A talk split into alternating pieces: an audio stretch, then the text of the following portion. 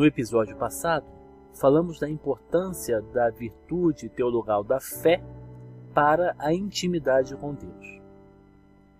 A segunda virtude fundamental, e que também é teologal, é a esperança, que também nos é infundida na alma pelo batismo, juntamente com a fé e a caridade, que são, são as outras duas virtudes teologais.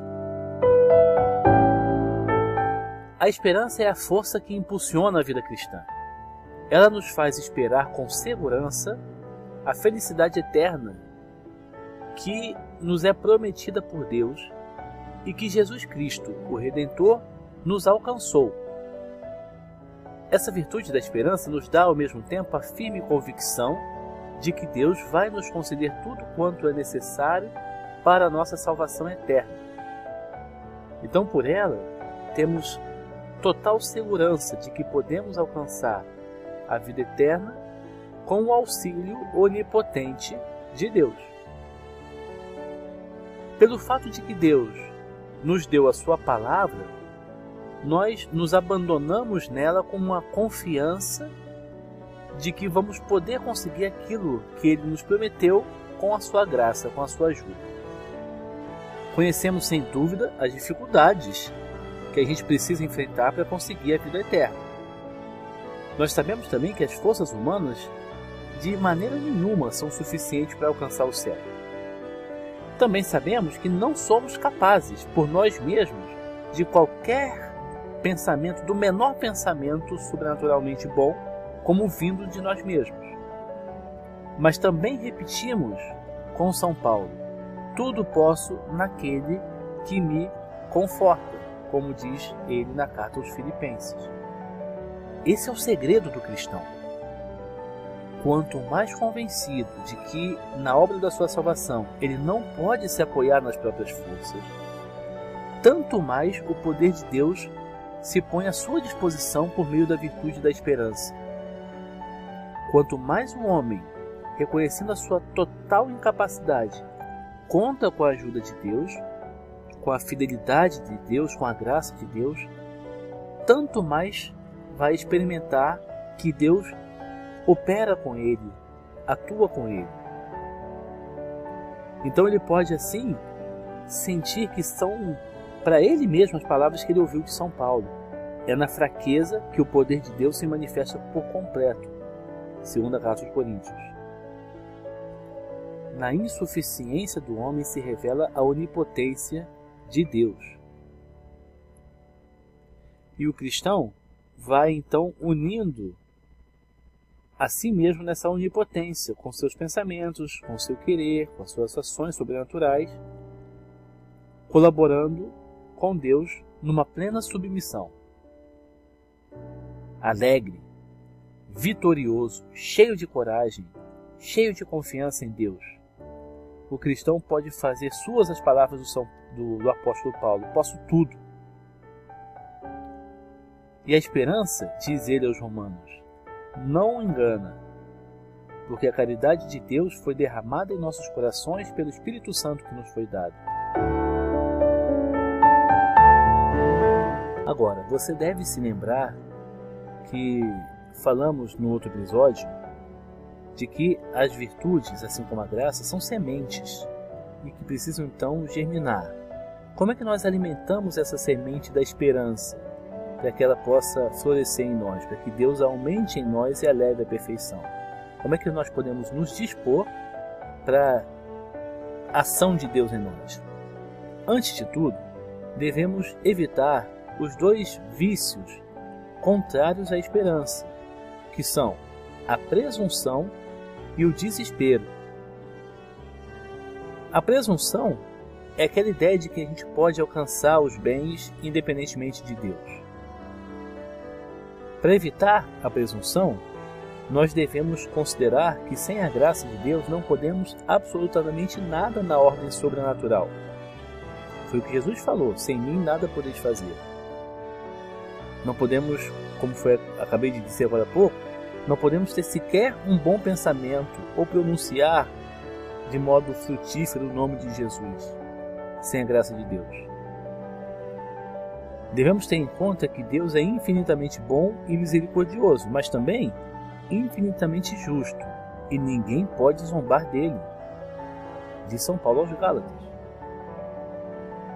Ele está disposto a nos salvar, mas com a condição de que colaboremos voluntariamente com a sua graça e trabalhemos pela nossa salvação, com temor e tremor, como diz a carta aos Filipenses.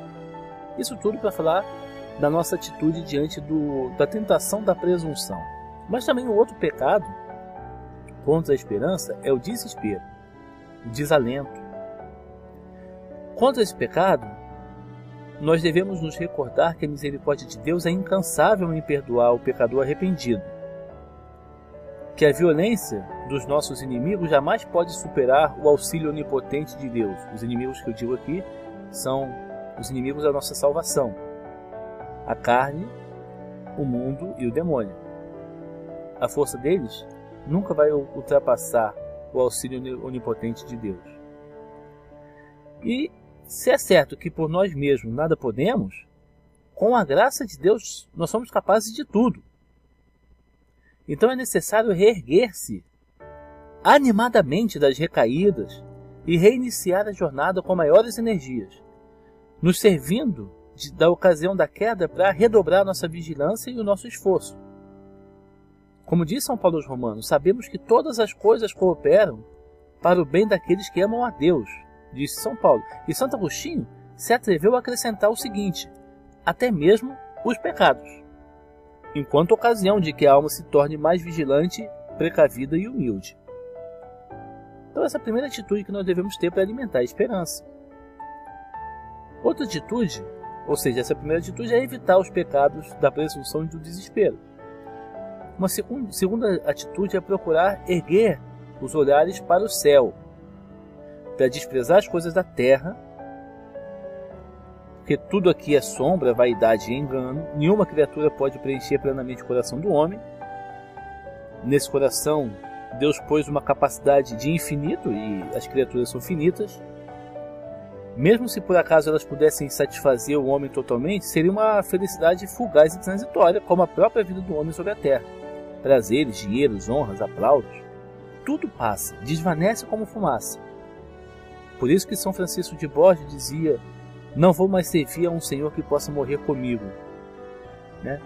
Então devemos fazer isso, levantar os olhos para o céu para desprezar as coisas da terra e também levantar os olhos para o céu para nos, nos consolarmos nos nossos trabalhos e amarguras.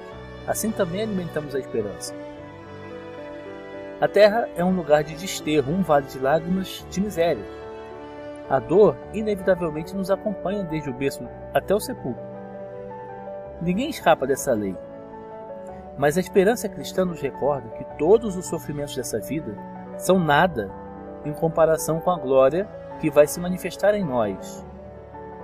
E que se soubermos suportar essas amarguras santamente, elas que são momentâneas, essas amarguras são momentâneas, passageiras, mas elas nos preparam o peso eterno de uma sublime e incomparável glória se vividas santamente.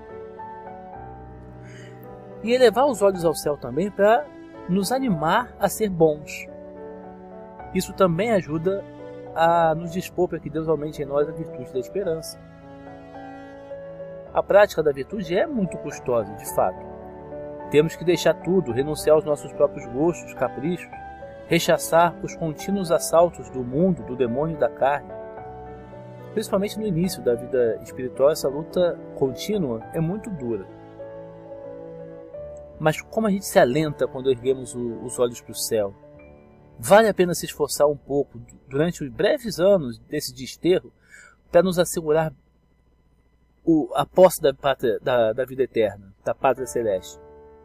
Mais adiante, quando a alma vai avançando nos caminhos da união com Deus, os motivos do amor desinteressado vão prevalecendo sobre os motivos da própria felicidade, a motivação que, que nos dá o pensamento da nossa felicidade. Mas nunca vão ser totalmente abandonados esses pensamentos.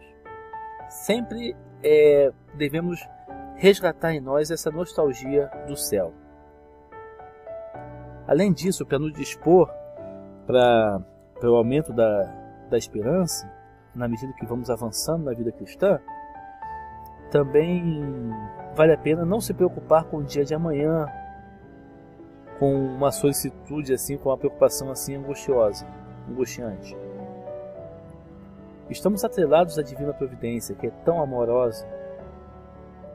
Não nos faltará Deus se confiarmos nele e esperarmos tudo dele, na ordem temporal, na ordem também da graça.